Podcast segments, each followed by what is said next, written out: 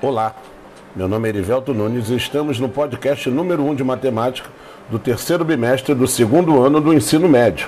Neste podcast, iremos falar sobre a criação e algumas curiosidades acerca das matrizes. Vamos lá? Foi há pouco mais de 150 anos que as matrizes tiveram sua importância detectada e conseguiram finalmente sair de dentro da concepção da ideia de determinante. O primeiro matemático a dar essa oportunidade ao estudo de matrizes foi Cauchy, em 1826, no seu trabalho Tableau, que em português significa tabela. O nome matriz só veio com James Joseph Sylvester em 1850. Seu amigo Cayley, com sua famosa Memoir of the Theory of Matrices, em 1858, divulgou esse nome e iniciou a demonstração de sua utilidade.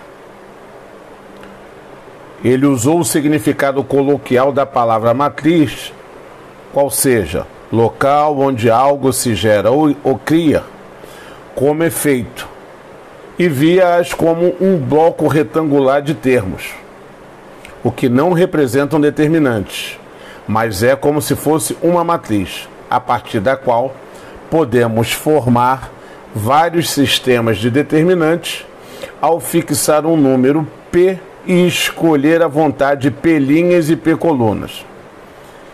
Este texto foi retirado de uma publicação na Philosophical Magazine de 1850. Observe que Silvestre ainda via as matrizes como um mero ingrediente dos determinantes, ou seja, algo necessário para compor os, determinantes. E só com Cayley que elas passaram a ter uma certa importância e pouco a pouco começam a suplantar a importância dos determinantes.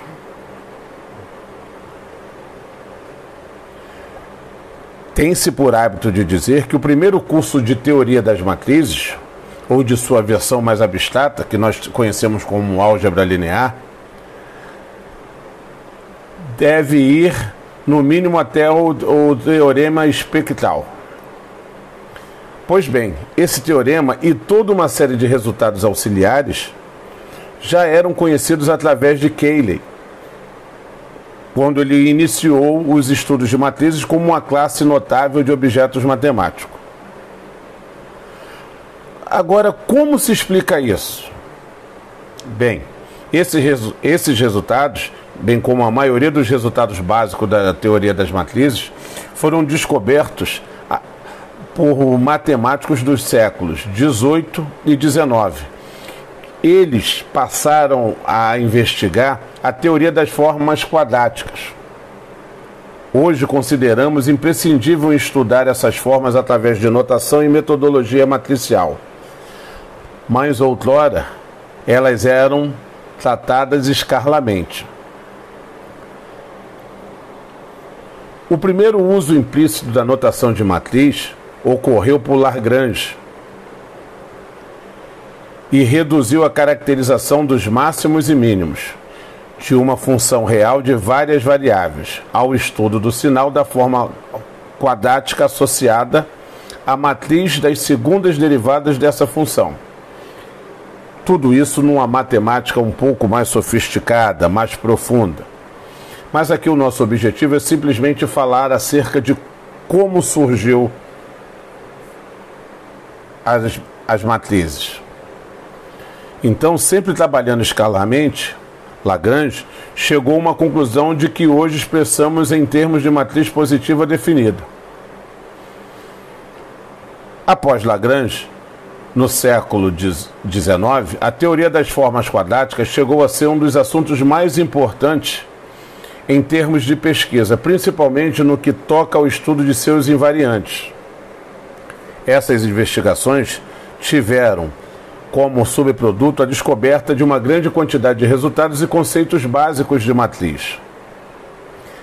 Assim, podemos dizer que a teoria das matrizes teve como mãe a teoria das formas quadráticas, pois que seus métodos e resultados básicos foram lá gerados.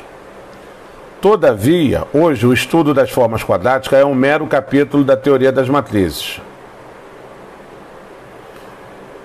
E agora observamos que os determinantes em nada contribuíram para a ideia da composição da teoria das matrizes. Viu que interessante?